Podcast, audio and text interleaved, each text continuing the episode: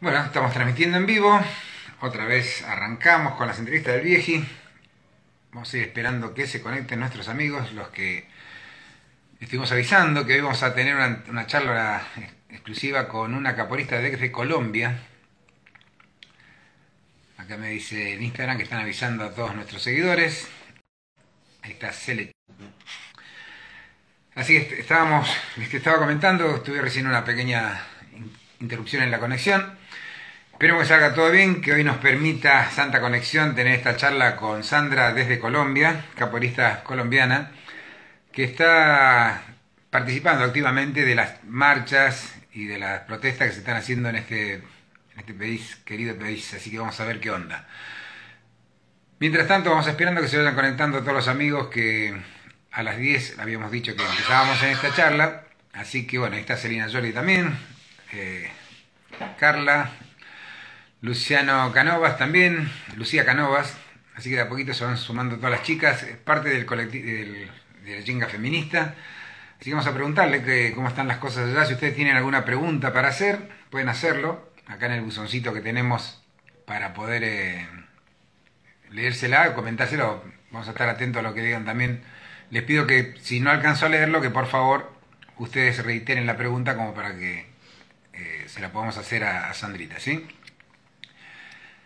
Bueno, ¿qué les parece? Vamos a, vamos a invitarla entonces a Sandra para comenzar la charla con, con esta compañera caporista desde Colombia directamente.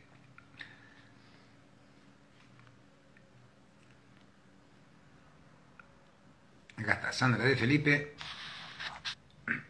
Invitada. Si estás mirando, si estás ahí conectada, ya te mandé la invitación. Simplemente acepta y comenzamos esta charla. Ahí está. Hola. ¿Qué tal? ¿Cómo estás? Bien, ¿y tú, Jorge? ¿Me escuchas bien? Muy bien, te escucho perfecto y bueno, muchísimas gracias por, aceptar en esta charla en directo con, para contar a la, a la, gente, a los amigos de Argentina y del mundo, los que estén enganchándose con esta conexión, qué es lo que está pasando en Colombia y cómo, los están, cómo lo están viviendo en estos momentos ustedes. No, a ti muchas gracias, a Radio Capoeira Argentina, muchas gracias por este espacio a todas las compañeras de la chinga feminista, la verdad que es muy, muy valioso para todos nosotros poder expresar todo lo que está sucediendo acá.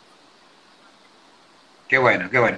Bueno, Sandra, eh, me gustaría, por ejemplo, o sea, nosotros ya estuvimos hablando un poco, ya sabemos que dónde perteneces, todo, pero la mayoría de la gente no, entonces nos gustaría que nos cuentes de qué grupo de capoeira sos, en qué ciudad estás, estás residiendo, ¿no es cierto? Y bueno, si eh, si hay muchos otros grupos de capoeira también. Te, vamos a ir preguntando un montón de cosas, como que tengo todo un montón de cosas para preguntarte y como que lo quiero explicar todo junto. Pero empecemos por eso. ¿De qué grupo sos?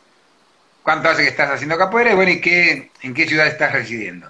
Claro, claro que sí. Te quiero aprovechar para saludar a la gente que está ahí saludando, Clary, Minero, todos ellos. Besos, de verdad que nos estamos sintiendo muy, muy cercanos a Argentina ahorita. Hola, mentiras ya. Eh, bueno, como dijiste, mi nombre es Sandra de Felipe, conocida en la capoeira como Naya.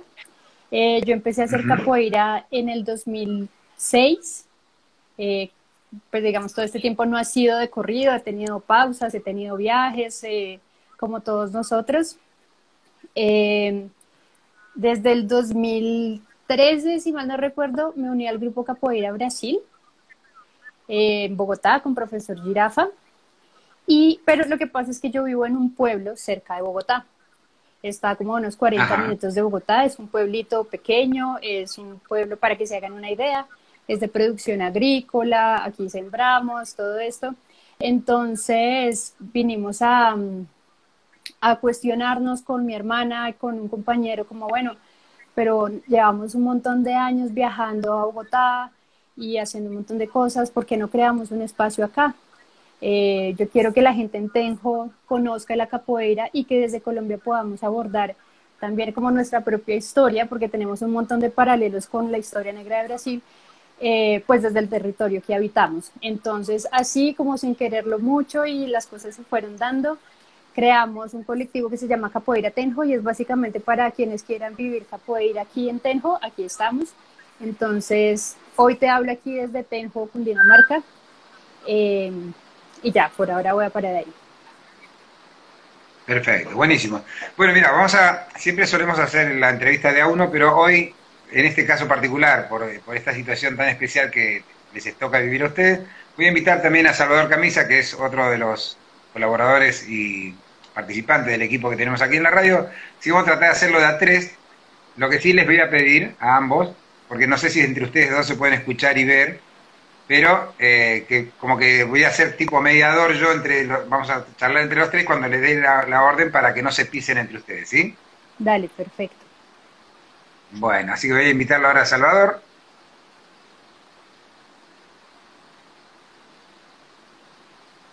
Acá está.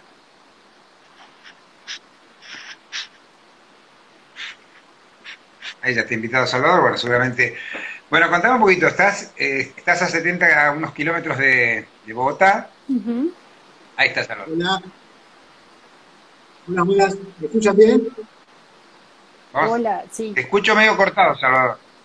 ¿Vos la escuchás bien, Jenly? ¿Sí? Eh, eh, ¿Sandra? un poquito cortado. Yo se escucho perfecto. Bueno, vamos, vamos a intentar, Salvo, a ver si podemos ir manejando entre los tres esta charla. Si vemos que se corta, bueno, me quedo solamente con Sandrita, ¿dale? Perfecto. Bueno, Sandra, lo que quería preguntarte, estando a unos kilómetros de Bogotá, este conflicto que se está generando, ¿es en todo el país? ¿Es solamente en la capital, en las grandes ciudades? ¿En el municipio o en el pueblo donde vos estás también se está desarrollando lo mismo? ¿Cómo se está desarrollando toda esta, esta manifestación, esta protesta de todos ustedes? Bueno, lo que sucede en Colombia eh, es el, el, resultado de una serie de, hechos de hace muchos, muchos años. En 2019, Colombia venía movilizándose a raíz de muchas cosas. Hubo un paro nacional en noviembre de ese año, eh, pero después llegó la pandemia, todo el mundo se encerró en la casa, entonces como que todas esas manifestaciones sociales pues también se vieron afectadas. Sin embargo, eh, pues siguieron sucediendo muchas cosas terribles acá, matanzas, eh, líderes asesinados, niños, cosas por el estilo. Eh, la gestión de la pandemia pues también ha estado compleja, por no decir que terrible. Eh, y ahorita a principio de año, bueno, hace un par de meses comenzó a hablarse de una reforma tributaria, una reforma fiscal, que ya fue como la gota que, que derramó la copa, porque claramente al igual que en todos los países, la pandemia afectó demasiado todo el tejido social. Eh, se abrieron muchas brechas, muchas, muchas personas cayeron en pobreza absoluta aquí en Colombia. Entonces, es como Colombia no aguanta una reforma tributaria de este estilo. Hoy estaba en una clase de economía en la Universidad de Germana y Colombia en los últimos 20 años ha, tenido 11 reformas tributarias. ¿En qué cabeza cabe eso? Entonces, bueno, exactamente. Entonces, eh, se convoca al paro nacional a protestar a raíz de la, de la, de la reforma tributaria, pero pues por una serie de acontecimientos, por una serie de violaciones de derechos humanos, una serie de políticas del gobierno actual. Entonces, el paro empieza en todo el país. O sea, Bogotá decide parar, Medellín decide parar, todas las ciudades principales deciden parar. El gobierno intenta frenar esta, esta convocatoria popular, trataron de, por, por, la vía legal, eh, prohibir la manifestación. Eh, la noche anterior, o sea, el 27 de abril, sacaron un, un fallo judicial súper mal redactado, eh, dirigiéndose a un ministro ya fallecido, para que se den como una idea de las, como las piruetas que tratan de hacer para frenar el movimiento social. Claramente la gente dijo, no, nada que hacer, o sea, nosotros vamos a parar porque ya no aguantamos más y empezó el paro nacional el 28 de abril. El paro ha seguido Convocado, estos eh, días. Sandra, ¿quiénes convocan? ¿Quiénes son los que inician esta, este, este paro? Son, son muchas, son muchas, muchos, muchas iniciativas, hay muchas agremiaciones, hay un comité de paro nacional que representa a estudiantes, a trabajadores, a profesores, a diferentes sectores de la sociedad y de igual manera, de igual manera desde diferentes puntos, pues la gente también decide movilizarse por cuenta propia, por así decirlo, que es un poco el caso que hemos tenido acá en el municipio donde yo vivo. Eh, colectivos de diferentes índoles empezaron a decir, tenemos que hacer algo aquí también, tenemos que hacer algo aquí también. Eh, como que en años anteriores yo me desplazaba hasta Bogotá a manifestar, pero el movimiento social también ha ido creciendo en estos pequeños pueblos de la periferia de Bogotá, entonces estamos muy comprometidos como, no, pues vamos a parar acá, vamos a movilizarnos acá y, y ha sido pues un movimiento bastante, bastante fuerte. Y respondiendo a tu pregunta, es todo el país el que está parando. Lo que pasa es que hay ciudades donde los hechos han sido más graves, como Cali. Cali está viviendo una situación muy fuerte em, de masacre. O sea, es crudo decirlo así, pero es la verdad. Están matando gente, están matando manifestantes, están matando líderes sociales, eh, hay infiltraciones de la policía, están disparando en la calle y a las casas, entonces como que por donde lo veas es una situación humanitaria muy, muy delicada. Tremendo, tremendo. Salvador. Eh, sí, yo quedé igual que vos, vieji. Estoy, estoy como anonadado, ¿no? No, eso también yo tenía dudas sobre eh, quién convocaba y cuando decís están de paro, es no transportes, no colegios, no, no nada, la ciudad está para, las ciudades están paralizadas. Bueno, eh, digamos ¿Y solo movilizan? La, la, educación pues paró hace rato a raíz de todo, de todo este tema, ¿no? Que es otro de los, de los, temas delicados porque en Latinoamérica es una, es una de las regiones donde hemos tenido los cierres más prolongados. Eh, en Colombia puntualmente se ha promovido mucho la, la alternancia, que es como parte en el colegio, parte en la casa y todo esto, pero pues toda la, o sea, acá hay unos problemas de conectividad enorme, unas brechas sociales enormes, entonces la educación, la salud, todo, todo detenido. Sobre la, como el bloqueo puntual, em, como les comento, hay diferentes gremios. Por ejemplo, el gremio de los, de los camioneros, de los no el camión como del bus de transporte público, sino el camión que transporta alimentos de ciudades a otras. Sí, transporte, sí, sí. Están bloqueando las entradas de las, de las ciudades. Eh, entonces ya cuando se une el, el, sector camionero es grave. Eh, claramente ya se están... esa era mi pregunta, esa, esa era mi pregunta, porque eso afecta profundamente el funcionamiento del país. Totalmente. Y es que lo que pasó es que también, bueno, empezaron las marchas el 28 de abril y la respuesta inmediatamente pues fue negar todo esto, fue militarizar las ciudades, fue sacar la fuerza pública. Entonces, de ahí para acá, ya vamos en 37 personas muertas. En solo 8 días. 37 personas muertas. Digamos, como para darnos una idea de, la magnitud del asunto, el año pasado, cuando fueron las, manifestaciones en Estados Unidos a raíz del asesinato de, de George Floyd, de Floyd, de Floyd fueron 30 muertes en 60 días. Aquí vamos 37 muertes en 8 días. Tremendo, Ayer estaba revisando los datos y hay más de 1.773 casos de violencia policial. Ahí hay violencia física, violencia homicida, eh, detenciones arbitrarias, violencia sexual, eh, pues agresiones con, a los ojos y todo esto. Em, entonces, algunas ciudades sí están un poco encerradas, eh, algo, otras no. Digamos como que parte de la negociación ha sido, no queremos que nos traigan a la fuerza pública, entonces podemos hacer un concilio porque nos estamos manifestando en paz. Por momentos se han levantado los bloqueos. Eh, ahorita mismo, pues yo sé, la gobernación de Cundinamarca, que es el, el, estado aquí donde, donde se encuentra Bogotá, está tratando, están negociaciones, pero pues seguimos de paro todas, la mayoría de las vías principales de Cundinamarca están totalmente afectadas. Eh, se empieza a afectar todos los suministros. Una, pregunta que te quería hacer, Sandra. Eh, dentro de la, del colectivo de, capoeiristas, eh, ¿se unieron todas las escuelas de capoeira? ¿Solamente hay algunas que están participando? ¿Eso cómo lo, cómo lo maneja, cómo cómo se está manejando eso ahí entre ustedes?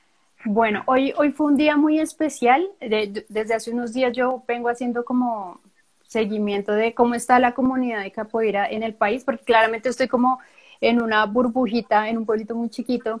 Em, pero he visto cómo desde diferentes grupos, desde diferentes iniciativas, están empezando a hacer algo. Y hoy, justamente, se convocó a salir al, al, plantón que hubo en el, en el, sector del Parque Nacional, en, en el centro de Bogotá, y eh, mi compañero de capoeira nos estuvo transmitiendo y era muy bonito porque había diferentes grupos. Eh, sé que se han unido a través como de profesores y como las personas que lideran estos grupos y me ha parecido súper, súper lindo. Eh, Medellín también se ha estado movilizando un montón. En estos días veía las, las transmisiones que ha hecho Cafeína eh, y allá salen igual a marchar con birimbados. Es súper lindo. En Cali, en Cali, que es uno de estos sitios súper fuertes, también se han estado movilizando.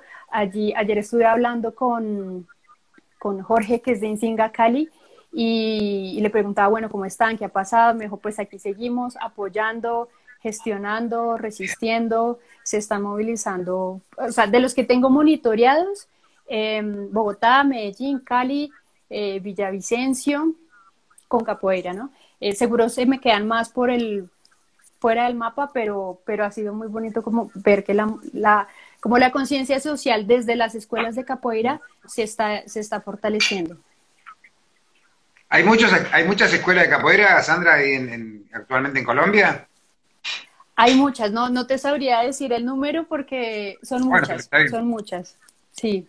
Qué bueno, qué bueno, qué bueno. Bueno, me, alegro muchísimo de eso, que, que, se estén uniendo para hacer un frente común, justamente ser caporista es, es, rebelarse contra todo esto, ¿no es cierto?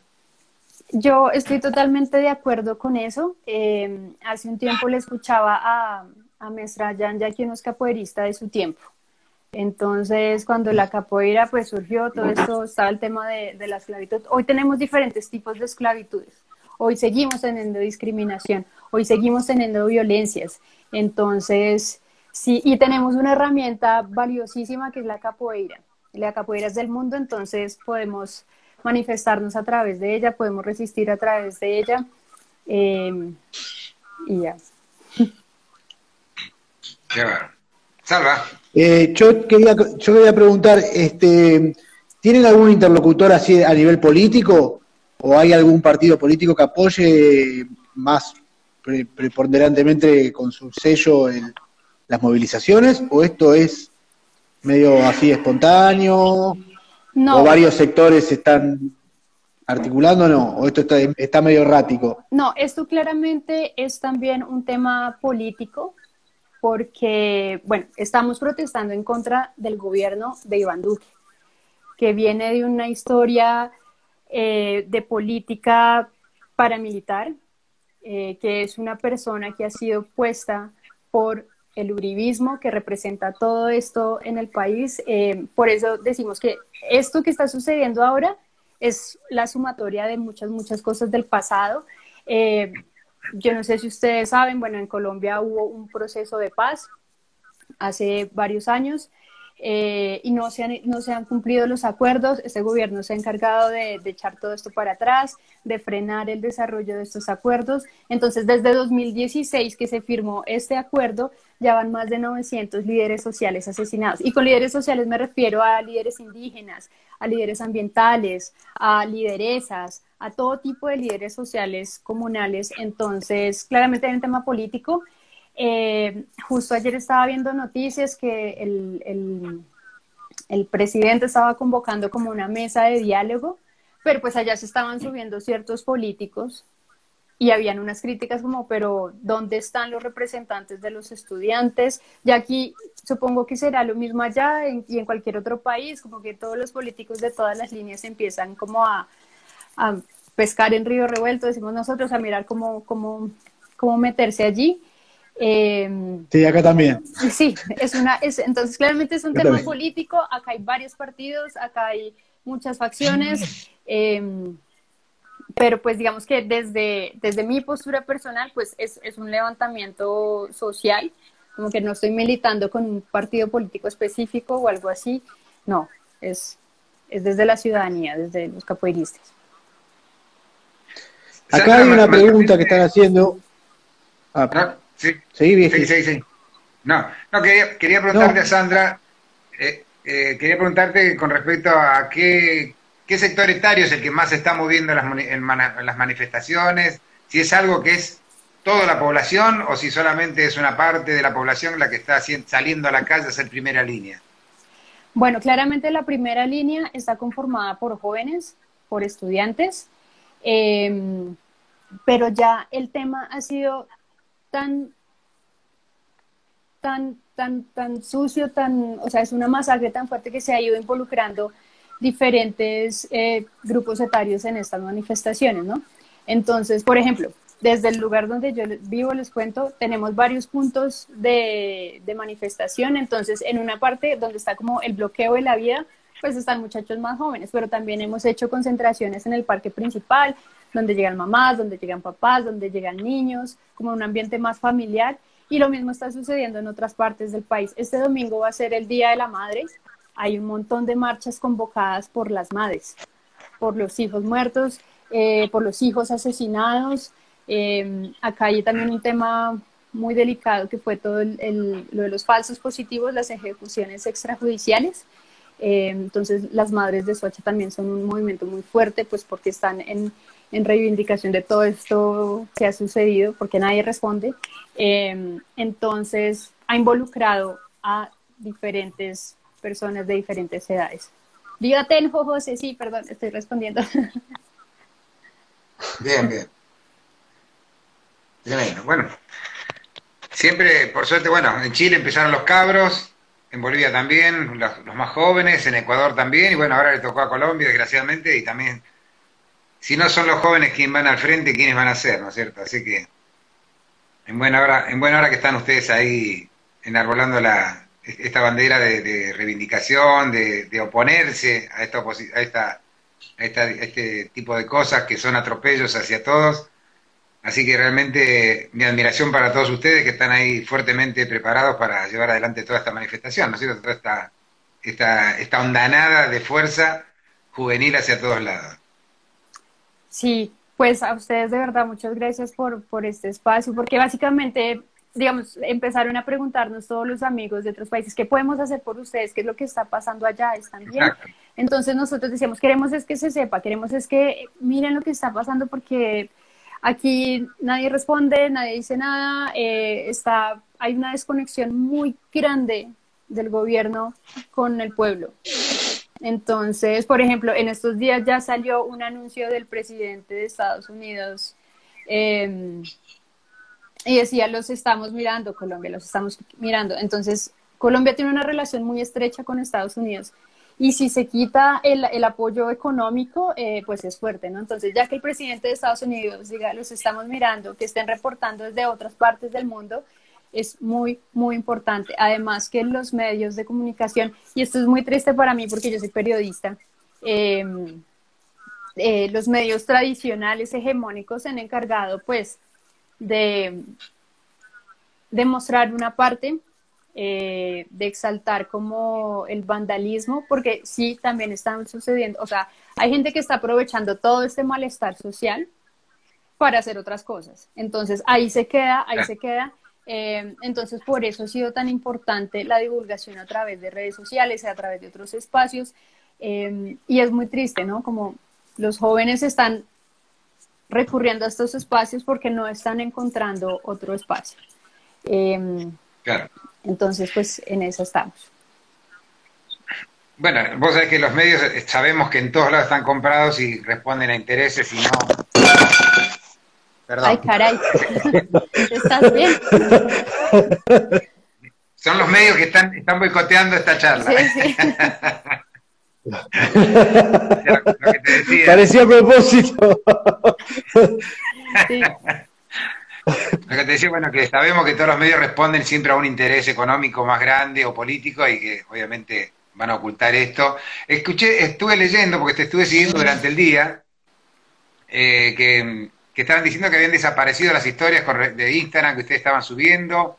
¿Eso se normalizó? ¿Se sigue, hay una, ¿Sigue habiendo esta censura o no? Bueno, ahí hay un tema, yo, como te comentaba, soy periodista y casualmente soy periodista en temas de tecnología, innovación y ciencia. Entonces, yo estoy muy cercana a las fuentes de, de, estas, de estas empresas, de los entes reguladores. Entonces, ayer hicimos una entrevista con, el, con la Comisión de Regulación de Comunicaciones de Colombia, que es el, el, ente que se encarga de, de hacer el seguimiento a este sector y nos explicaban, bueno, sí había afectación al servicio, claramente, porque uno, em, los bloqueos también han, no han facilitado el que se movilicen, por ejemplo, los técnicos de los servicios de telefonía. Entonces, si hay una falla y no están pudiendo llegar allá, pues hay una afectación. Eh, se han robado el cable de cobre, que es un tema aquí muy recurrente, se roban el cable de cobre, eh, se han afectado. Acá también. Ah, bueno, entonces pues imagínate, todo el mundo aquí revoloteando y entonces se roban todo esto, eh, entonces afecta de una u otra manera las comunicaciones. Eh, mañana, de hecho, este fin de semana va a salir el nuevo reporte de la CRC donde vamos a ver qué ha pasado realmente con el consumo, con las redes móviles, con las redes fijas, porque ellos, a raíz de la pandemia, han tenido que, se creó, bueno, un decreto en el que obliga a los operadores móviles a reportar constantemente qué está pasando con cada una de sus redes. Entonces, como cada 15 días, esta entidad hace público ese informe Casualmente el último fue el 28 de abril, pero pues antes de que empezara todo eso, antes de que estallara todo esto. Em, entonces, eso por un lado. El caso de Instagram ha sido tal vez una desafortunada coincidencia, porque Instagram ya reportó mundialmente que efectivamente hay un, un problema con sus historias, pero no solo en Colombia, sino en distintas partes del mundo. Eso ya se puede ver en, en, las, en las cuentas oficiales de Instagram, pero pues coincide con todo esto eh, y todo el mundo enloquece, entonces también es, es como un, pánico colectivo por parte y parte. Em, a mí se me estaban desapareciendo, o sea, yo amanecí ayer y entré a Instagram y no vi historias, dije, Dios mío, ¿qué está pasando? Por Dios. Pero ya al final de la noche yo vine haciendo seguimiento de todo este tema, ya vi las comunicaciones de Instagram, las explicaciones de Instagram y em, pues en la noche ya, está, ya habían aparecido otra vez las historias. Otra cosa es que, por ejemplo, las personas que no están de acuerdo y pues están en su derecho de no estar de acuerdo con lo que sucede, empiezan también a reportar las cuentas, ¿no? Empiezan a reportar el contenido, entonces es contenido sensible. Eh, entonces empiezan a aparecer unos filtros y otros, y otros filtros, pero pero bueno, hay un, como que una cosa es lo que haga el gobierno, otra cosa es lo que hagan las plataformas, específicamente hablemos de Instagram o Facebook. Eh, y en teoría, al menos en el papel, en Colombia todavía aplica el principio de la neutralidad de la red y es precisamente que los gobiernos y los operadores no pueden incidir en estas cosas. Por eso hay que defender la neutralidad de la red. Perfecto. Acá eh, estuve leyendo algunas de las preguntas y preguntan si hay alguna hay, una parte de la población o de los grupos que ustedes conocen que acá en Argentina suele pasar mucho que, ah, yo soy apolítico, yo no me meto, eso es cosa que no, te metas en política porque eso no, es para nosotros. ¿Suele pasar eso allá también o es ¿O están todos metidos en, en, este barullo? No, claro, claro, claro que pasa. Eh, y pasa en las familias, pasa entre los amigos, pasa en capoeira. Entonces también pues hay personas que opinan que la capoeira no, pues no debería meterse en cosas políticas. Eh, pues yo no estoy de acuerdo claramente. Eh, pero pues hay de todo. Hay de todo. Ah, buenísimo. Bueno, no está bueno. Ojalá que todos tomaran partido de alguna manera porque de esa manera se, podría combatir mucho mejor todo este tipo de cosas. Salva, eh, ¿quieres hacer alguna pregunta ahí a Sandra? Eh, ¿Cuánto tiempo le queda de mandato a, Duque? Más, más de un año. Eso está terrible. Claro, complicado. Sí, y no hay ni, ni, ni, vista de hacerle ningún tipo de juicio político, ningún proceso para que, para que pare con toda esta locura el Senado no se mete, lo tiene, lo tiene, es mayoría. Sé que hace muchos años que están gobernando, legislativamente deben ser muy fuertes ahí eh, eh muchachos, ¿no? Pues, si soy sincera, yo no creo que pase. Claramente es lo que se está pidiendo. Lo que se pide es que renuncie Iván Duque. Eh, ya, por ejemplo, desde la, mm, pues a raíz de todas estas movilizaciones, el que era el ministro de Hacienda que presentó esta reforma tributaria, pues renunció porque en su momento, ya hace un par de días, el gobierno dijo, vamos a retirar el, el, proyecto de reforma tributaria, vamos a retirar, lo que, lo que va a pasar es que pues, van a armar otro texto pero igual van a presentar una reforma tributaria. Eh, entonces, como dijo, retiramos esta reforma, este, este ministro se pues, renunció. Entonces, claro, pues fue como una victoria de la movilización, claramente, pero yo no creo que, a un año se, se, logre la renuncia de esta persona. Además, hay pues fuertes poderes económicos, políticos allá atrás. Eh, seguramente en algún punto de la historia lleguen a pedir una constituyente. Yo personalmente no estoy de acuerdo, porque Colombia tiene una gran constitución. El problema es que no se cumple. Tenemos es que exigir porque se, porque se cumplan todas estas, estas normas. Eh, entonces, yo no, yo no creo que lleguemos a un juicio político, pero es mi percepción personal totalmente desinformada como de procesos políticos, judiciales y demás. Aunque sería claro. Sandra, eh, la, oposición, ¿qué, papel está teniendo actualmente ahí en Colombia?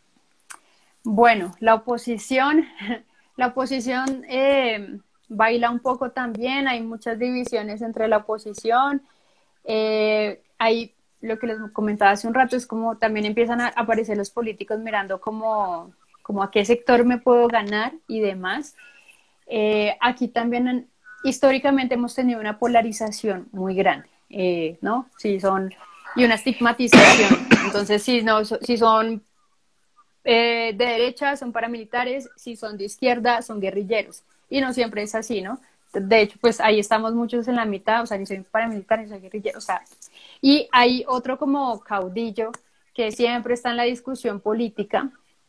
Entonces siempre el discurso se queda en Uribe, que es el expresidente, y Petro, que es como este representante de la oposición. Sin embargo, pues eh, en el medio hay muchas, muchas otras cosas, ¿no? Eh, dentro de la misma oposición, pues hay gente que no se identifica con Petro, yo no me identifico con Petro.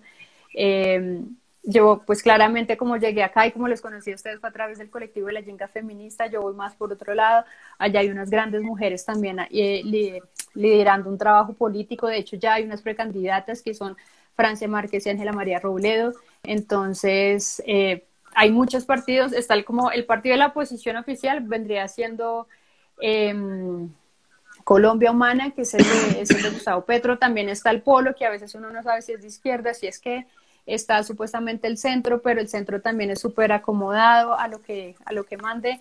Entonces, es un revuelto. no, eh, es un problema para las próximas elecciones porque uno empieza a mirar y es como, bueno, em, tenemos que votar, ¿por quién hay que votar? Y uno es, bueno, pues yo no votaría por Petro, eh, otra vez no podemos dejar que gane el que diga Uribe, eh, entonces es un panorama político muy, muy complejo. Sandra, Duque no se puede volver a presentar. ¿Cómo? Ah, perdón, Roy. Lo que fue la guerrilla, ¿en qué, quedó todo eso? Lo que fue la FARC y todo ese tipo de cosas, ¿se disolvieron? ¿Están, están activas? No, ¿No están tomando partido? ¿Qué pasó ahí? Bueno, ahí qué pasó. Los acuerdos no se han respetado. Eh, los acuerdos de paz, como les mencioné.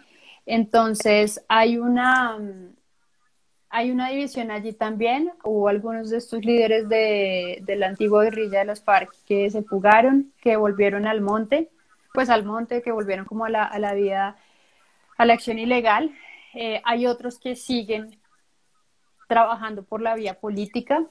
Eh, en teoría, en, en, el papel al menos, eh, los acuerdos de paz están allí, deberían cumplirse, pero allí pues también ha pasado de todo. De hecho, pues no más la persona que nombraron como o que querían nombrar en el Centro de Memoria Histórica no reconoce que hubo un conflicto armado en Colombia, por ejemplo. Entonces, como la persona que se encarga de reconciliar y de, y de, y hacer todo este recuerdo de víctimas nos dice, o sea, la persona que ponen allí no reconoce que hubo un conflicto armado, ¿no?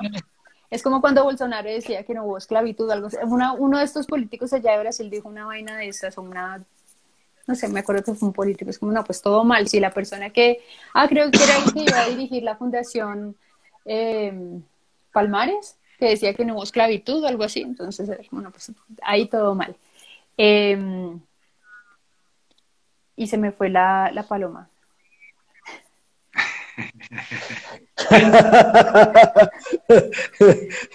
Acá se dice se me escapó la tortuga. Eso, se me escapó la tortuga, ya no sé ni de qué estaba hablando. ¿Por qué estábamos hablando de esto? Ah, No, porque te preguntábamos en qué había quedado lo de la Ah, guerrilla. Sí, la guerrilla. Entonces, eh, acá hay disidencias. eh, no todas las personas que estaban en la guerrilla, eh, en la guerrilla de las FARC, estuvieron de acuerdo. No estuvieron de acuerdo con estos eh, acuerdos, formaron disidencias y pues acá no, no es, no lo vamos a negar, acá hay un gran, gra- grave problema de narcotráfico. El narcotráfico, el tráfico de drogas es muy lucrativo, entonces pues allá están eh, igual con estos negocios ilegales.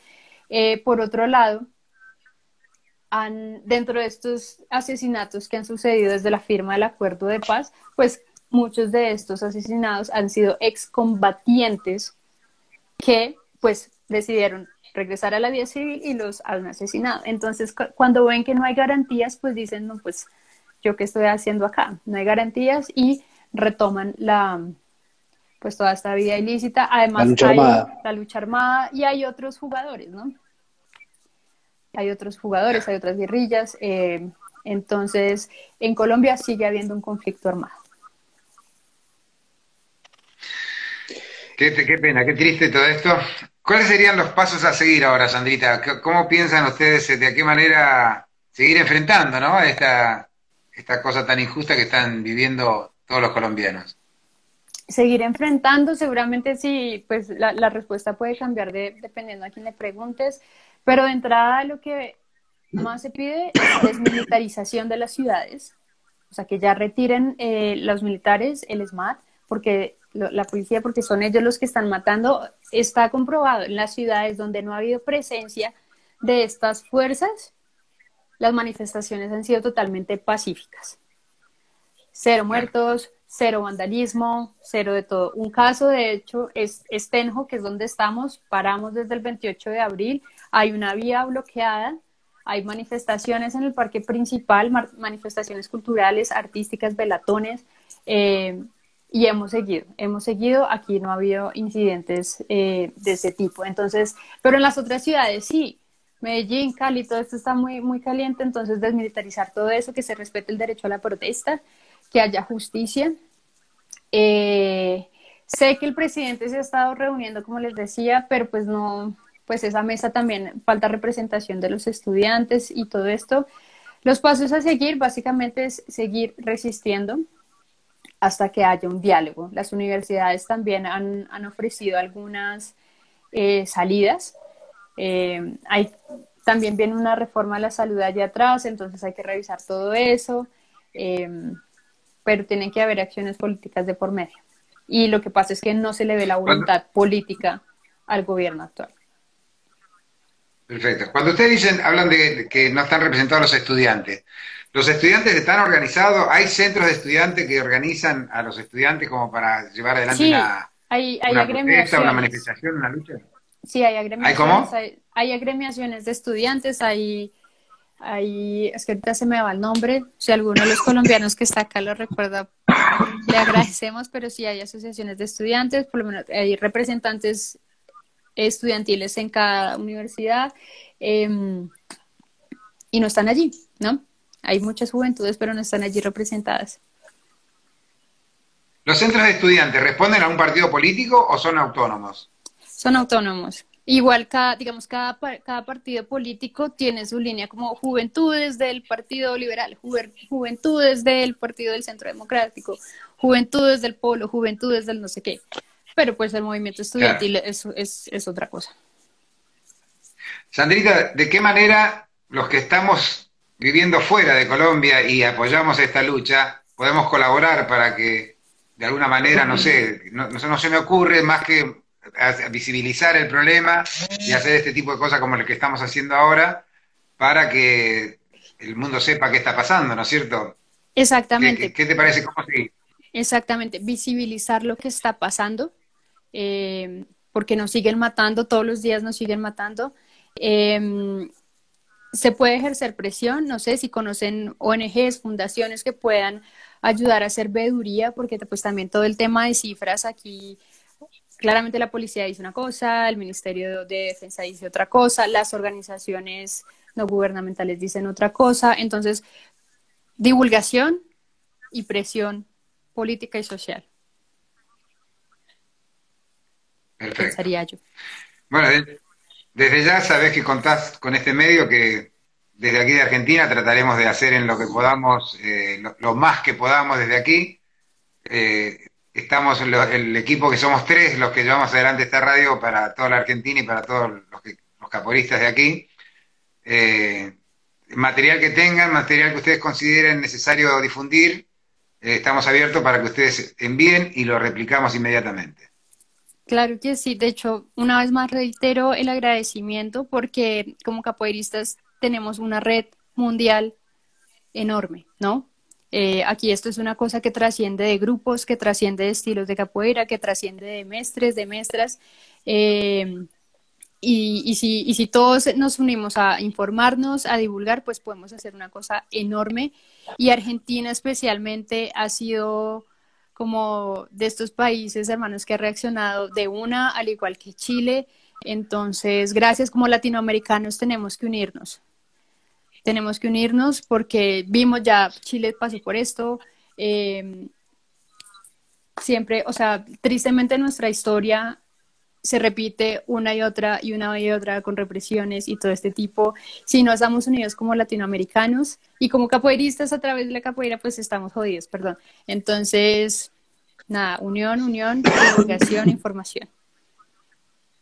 Cuéntame ahora, una cosita, porque sé que estás participando de la Jinga Feminista. Eh, ¿Cuál es el papel que está tomando la mujer con respecto a todo esto que está sucediendo? Está, están muy activas, les permiten participar, les permiten estar adelante, permiten tomar decisiones. ¿Cómo, cómo están trabajando en eso? Uf, eso eh, yo creo que esa discusión nos da para un live aparte, totalmente enfocado en esto, porque mm, eh, todo este proceso con el feminismo eh, para mí ha sido reciente, ¿no? Como que desde hace unos años un amigo me preguntaba, como tú eres feminista, yo le decía, no, no, yo no soy feminista, nada que ver, pero tú defiendes esto, tú defiendes lo otro, yo no, no, no, esas realmente hace como un mes que dije, ya crucé como esa línea y dije, me paro con que soy feminista, pues porque básicamente que lo que queremos es que acaben las, las violencias contra las mujeres. Y tristemente hemos identificado que las violencias no solo se viven hacia afuera, sino también hacia adentro. Eh, con el que está marchando al lado, con el que está protestando al lado. Entonces estamos ah, haciendo una labor también como de pedagógica muy fuerte, eh, porque muchas veces como mujeres no identificamos esas violencias. Eh, mi hermana, ella es menor y ella estudia historia y sociología y ha estado metida en estudios feministas, entonces es la, como la que me trae toda la teoría. El, el semestre pasado, ella me traía un texto y decía, históricamente, los hombres nos han, usado para las luchas, ¿no? Vamos todos a luchar juntos por esto, vamos a luchar por esto. Cuando se logra esto, de una retiran a la mujer. Entonces, lo que estamos pidiendo es, mejor dicho, no estamos pidiendo nada, nos estamos parando a decir, nosotros lideramos esta vaina y punto. Desde aquí como mujer me paro y punto. Si a ti no te gusta, pues lo siento mucho, que de hecho es algo que sucede acá. Eh, también como que decíamos, bueno, está, está el bloqueo aquí, bueno, pero también como mujeres vamos a liderar allí. Y las chicas a veces me decían, no, pero vamos allí con los chicos y no sé qué, yo no, no nos paramos acá, nosotras también estamos liderando, no nos subestimemos. Y fue hermoso, o sea, nuestro pueblo es muy chiquito y llegaron lo que les decía, familias, mamás, niños, y cuando estábamos ahí mirábamos y decía, no podemos creer la cantidad de gente que hemos convocado y fue un grupo que nació hace mm, un mes, en marzo, eh, y se nos acercan, como gracias, nos llamamos las del pueblo, entonces se acercaban, nos decían muchas gracias, nos llevaban comida, nos llevaban cosas y nos preguntaban qué, qué, van, qué van a hacer mañana, qué vamos a hacer mañana. Y nosotros no tenemos ni idea, estén atentos a redes sociales, ya tenemos actividad mañana, el domingo, entonces eh, así, así se va moviendo. La revolución es feminista o no será efectivamente entonces, y encontrar el apoyo en la jinga feminista ha sido supremamente poderoso, eh, supremamente poderoso y tener ese espacio de estamos totalmente devastados. Eh, Jen, una compañera, compartió un día un audio, decía yo quiero compartir lo que está pasando, casi llorando, y yo dije, no, está bien, yo también voy a compartirme, está pasando esto, está pasando lo otro, está pasando esto, y encontrar este apoyo ha sido fundamental. Como les digo, llevamos muy poquito tiempo, los movimientos feministas de Bogotá, pues, están muy parados, de hecho, la, la marcha del 8 de marzo fue muy parada, eh, muy parada me refiero muy fuerte, las chicas eh, con un bloque separatista y todo. Claramente los medios salieron a decir que no dejaron entrar a los camarógrafos a la, a la manifestación. Entonces, como falta mucha formación y es como leer las condiciones de cada de cada manifestación. No todas las manifestaciones son separatistas, hay unas que sí, y además entonces, ¿por qué no mandas a tu fotógrafa mujer? ¿Dónde está tu fotógrafa mujer en el medio de comunicación? ¿No tienes una? Ah, ahí hay un problema. Entonces, bueno, hay muchas cosas. Eh, el movimiento feminista también está muy, muy fuerte en Colombia. Qué bueno. Yo, a mí me gusta siempre dar este, este espacio porque eh, nosotros, los machos en rehabilitación, de alguna manera metemos la pata constantemente cada vez que por ahí queremos de alguna manera apoyar esto y, por ejemplo, ya leía que Celina decía, no tenemos que pedir permiso, y realmente uno tiene que volver a, a, reformularse un montón de cosas, y bueno, chicas, sean un poquito pacientes con los viejos sobre todo, que a veces metemos la pata en la manera de expresarnos, pero bueno, ahí estamos tratando de apoyar todo esto y acompañar y, bueno, que, sea la revolución, como dicen ustedes, que sea feminista o que no sea, pero vamos para adelante. Así es, y de hecho, pues desde mi posición personal, lo importante es que esté la disposición de escuchar, ¿no? Como que, por ejemplo, una fecha como el 8 de marzo, entonces salen un montón de marichulos, como les dicen acá, machitos, eh, a opinar, a opinar, a, a opinar. Amigos, un día como hoy es para que te calles y escuches. No nos estamos agrediendo, pero escucha. Y replanteate que depende, que de pronto, perdón, lo que crees no está bien. O sea, que tú creas que porque es normal está bien, no es cierto. Entonces, escúchate en esa apertura y ahí es que vamos a construir. Entonces, cuando hay apertura es muy bienvenida. Y ahí tenemos, tenemos, acuñamos un nuevo término, acuñamos un nuevo término, viejirulos me ponen ahí mi productor. Viejirulos. Ay, no. bueno, tendríamos que ya ir cerrando un poquito la charla. Salvador, ¿te queda algo en el tintero para seguir charlando con Sandra? No, no, no, este, la verdad que no, quedé, quedé medio choqueado con ahí las cosas que, ¿no? Como, como, como, cómo será el día a día ahí, ¿no? Este, es complicada la cosa.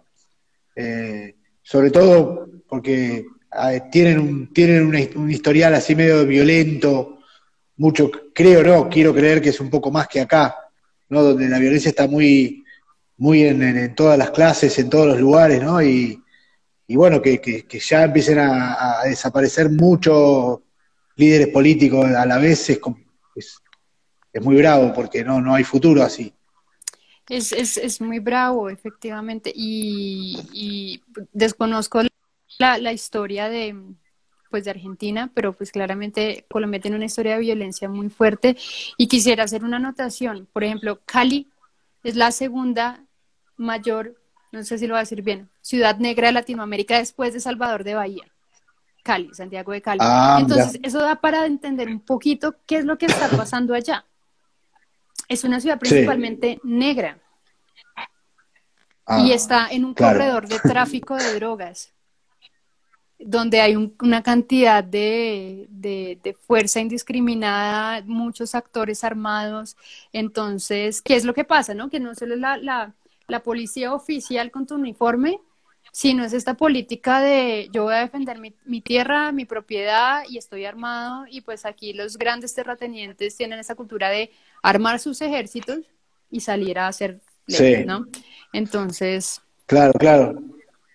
Este, no, sí, me quedaron algunas preguntas, pero me parece que la respuesta va a ser para largo porque, este, nada, yo quería, eh, porque, eh, digamos, como que a ustedes tener vínculo tan estrecho con Estados Unidos, Estados Unidos, eh, que son con, con, con Duque son amigos, sé que si bien Estados Unidos nunca es amigo de nadie, pero digo, ¿Dónde están los intereses de Estados Unidos? ¿Qué defiende Estados Unidos ahí en Colombia? Este, Narcotráfico. No sé si entendiste la pregunta. Bueno, no sé si entendió la pregunta, pero eh, y, creo que es para un poco largo el tema, pero digo, este, porque digamos, toda la logística de lo que es la fuerza de seguridad y toda esa, toda esa, esa forma de manejarse la fuerza de seguridad viene del norte. Eso, eso es así, los tipos cada vez son mejores en eso. Esto de los infiltrados en las marchas y, y hacer la inteligencia de los líderes políticos para que no haya movilizaciones, y, encima tienen a los medios comprados, o sea, ellos articulan todo un sistema que, debe ser bravo eh, manifestar contra eso, ¿no? Eh, sí, bueno, pues Estados Unidos defiende su posición, su hegemonía y su capitalismo, ¿no? Entonces, a través de eso, em, por ejemplo, Colombia ha cedido muchas cosas como los acuerdos, los tratados de libre comercio y cosas por el estilo. Entonces, ahí entra otra disputa y es por qué los beneficios a las empresas, eh, qué pasa más bien con pues, las empresas extranjeras, ¿no? Cuando somos un país que produce un montón de cosas, eh, pero a la vez Estados Unidos es uno de nuestros principales clientes en temas de, por ejemplo, de servicios y, tecnología, que es como el caso el, que yo conozco. Eh, pero viene mucha financiación de Estados Unidos por el lado pues militar. Em, Colombia, los últimos gobiernos eh, ha buscado tener relaciones buenas con Estados Unidos, eh, pero pues eso implica arrodillarse un montón, ceder un montón de cosas. Em, que haya ganado Joe Biden, pues uno dice, esperaría uno eh, como no un uso desmedido o cómplice como lo como era este Trump. Eh, cuando cuando este tipo fue como, no, se nos va a venir toda esta miércoles de derecha extrema, loca, fanática. Em, entonces, por eso digo que Joe Biden haya salido en estos días a decir Colombia los estamos mirando y que ya haya metido una presión de cortar el, el financiamiento, pues es importante. Pero pues Estados Unidos, tú lo has dicho, Estados Unidos no es amigo de nadie, Estados Unidos siempre jugará a sus propios intereses. Eh, y aquí todo el mundo, pues tristemente es dependiente también de, esa parte económica, ¿no? Sandrita, acá, acá estaban diciendo algunos de los televidentes o teleaudientes, no sé cómo llamarlos en este medio. Eh, ¿Qué te parece? Te propongo que la semana que viene, el viernes próximo, eh, o el jueves, vamos a después a, combinar, volver a comunicarnos para que vos nos sigas contando de qué manera se están desarrollando los, los hechos ahí en, Colombia y que, bueno, a ver qué novedades tenemos, que, que, ojalá sean buenas nuevas, ¿no es cierto? Claro, claro que sí. Gracias. Cuente conmigo. Ya mismo separamos el espacio en la agenda. Ustedes dirán cuándo y, y, de una. Entonces les, les estaré avisando qué ha ido pasando, cómo ha evolucionado la cosa por ejemplo, la otra semana, el, desde hace cuando empezó el paro, se estaba convocando una nueva jornada muy fuerte el 19 de mayo, entonces vamos a ver qué, qué sucede. Em, no sabemos pues qué tanto tiempo van a estar las vías bloqueadas. Eh, ya empiezan, como les contaba, ya empiezan a escasear suministros, cosas por el estilo. Entonces, de una, hagámosle seguimiento. Entonces te nombramos nuestra corresponsal exclusiva en Colombia, Sandra de Felipe. Dale. Aquí, sí, Sandra de Felipe, Naya informando desde Colombia, Tenjo, Cundinamarca. Qué bueno. Mira, acá me está diciendo Gastón, que es nuestro productor, que para el jueves próximo. Así que el jueves próximo a las 22 horas, por ahora quedamos para ese, para ese horario, 22 horas nuestra de Argentina. Sí. Eh, serían las 8, horas de ustedes allá, las, 20 horas de ustedes. Entonces, eh, quedamos ya para el jueves próximo. Cualquier novedad o cualquier cambio, nos comunicamos, ¿vale? Dale, Peji, Salvador, muchas, muchas, muchas gracias a la Jenga, a todas las chicas que estuvieron ahí, Capoeira Onda, Clary, Cafeína, mi hermana, José, a mi papá, a mi mamá, no mentira, muchas gracias de verdad por este espacio. A Jenlis, gracias. A Celi, gracias, a todas, gracias. Bueno, lo que les voy a pedir es que salgan ustedes para poder cerrar y guardar la charla, ¿sí? Vale, gracias y nos vemos el jueves. Y a ser el jueves próximo, dale. Girafa, ya, chao. Fuerza, fuerza, fuerza para todos ustedes. Vale, chao. Bueno, gente, excelente nota, excelente charla con Sandrita, con Sandra de Felipe desde Colombia y junto a Salvador Camisa. Hermosa persona, Sonajita, gracias por alzar tu voz, cuídate mucho, así todos, realmente creo que es el deseo de todos de aquí de Argentina, que se cuiden, que no haya más ninguna, ni una sola víctima más en Colombia con respecto a la violencia generada por el Estado, ¿no es cierto? Así que un abrazo para todos ustedes, muchas gracias a todos los que acompañaron, los más de 25, 25 personas que estuvieron acompañando esta charla junto a Sandrita y a Salvador. Los comprometo para que sigan enganchados con Radio Capoeira Social Argentina. El miércoles próximo, seguramente a Lo Bahía nuevamente. El jueves vamos a charlar con, Sandra nuevamente. Y el viernes, seguramente, con algunos de los invitados de aquí de Argentina. Así que, sí, el miércoles vamos a tener una charlita otra vez Salvador. Creo que va a entrevistar a uno de los mestres desde Colombia también. Así que vamos a, seguir en, esta, en esta cruzada, todo Latinoamérica por Colombia.